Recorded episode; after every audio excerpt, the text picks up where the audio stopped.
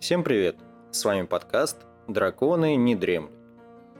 В предыдущих выпусках мы довольно кратенько пробежались по этапам создания персонажа в настольной ролевой игре «Подземелья и драконы».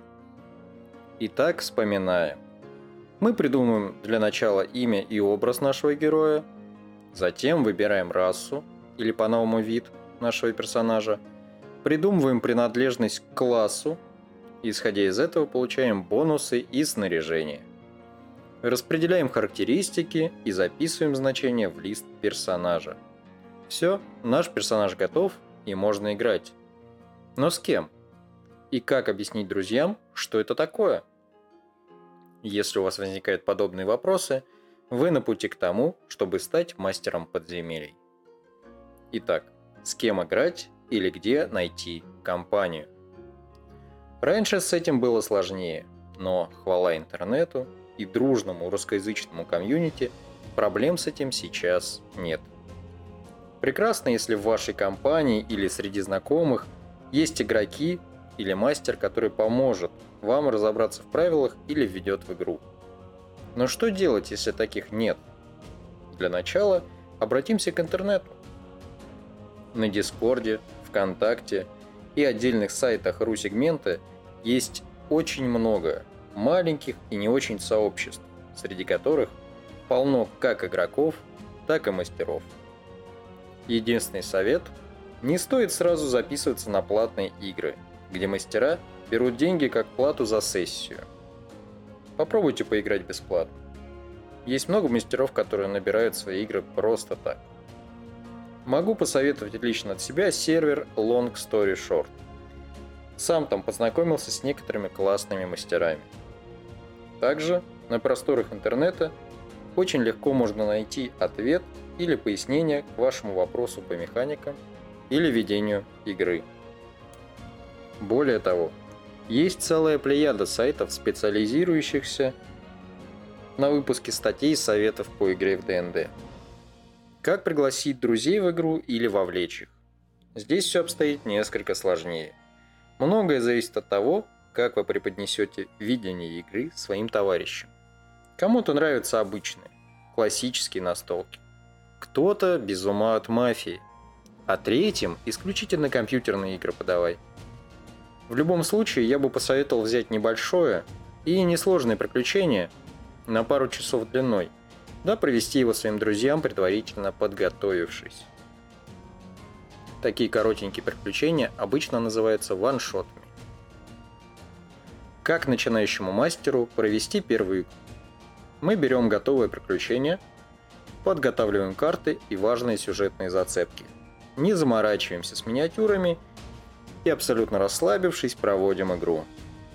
Кстати, очень может быть, что вам подойдет вариант с предварительно собранными персонажами, так называемыми пригенами – Таких персонажей в сети можно найти очень-очень много.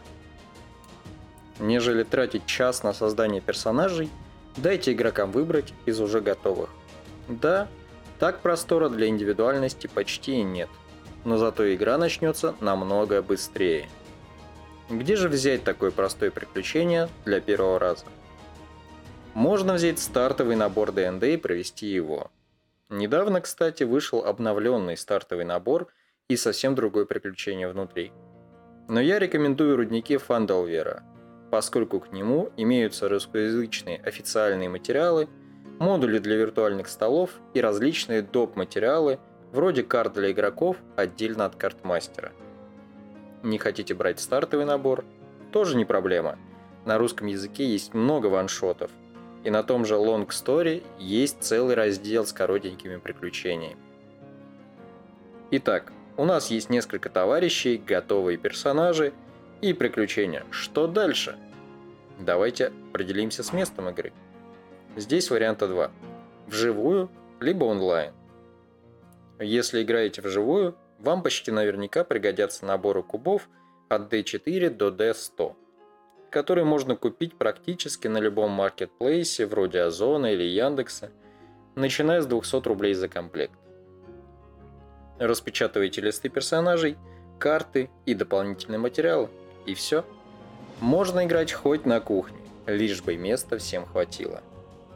Если же вы выбрали формат онлайна, дело обстоит немного интереснее. Для начала стоит определиться с платформой, через которую вы будете созваниваться со своими игроками. В данном случае предпочтительны видеозвонки, и я могу порекомендовать вам Discord. Он поддерживает ботов, позволяет автоматически кидать кубики и много еще чего. Выбрав платформу, необходимо подумать, как вы будете показывать игрокам карты, транслировать информацию и погружать их в мир игры. Для этого можно, например, использовать D&D Beyond, официальный цифровой инструмент подземелья драконов, позволяющий не только создать персонажей, но и управлять им, кидая кубы напрямую в Discord. Для этого используется бот под названием Avra.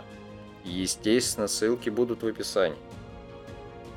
В качестве виртуального стола есть множество вариантов. И эта тема для отдельного обсуждения. Я посоветую использовать Медвесыча, по крайней мере мы его так называем.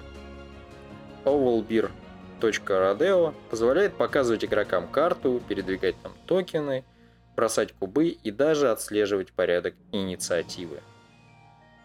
И последним важным инструментом я считаю звук. Для этого можно использовать программу kenku.fm. Он позволяет вам составлять собственные плейлисты и библиотеки звуков для игры, транслировать их опять же в Discord или на прочие платформы. При этом абсолютно бесплатен – и самый важный совет на сегодня – не бойтесь начать вести игру. Бойтесь не начать. Спасибо за прослушивание. Всем пока.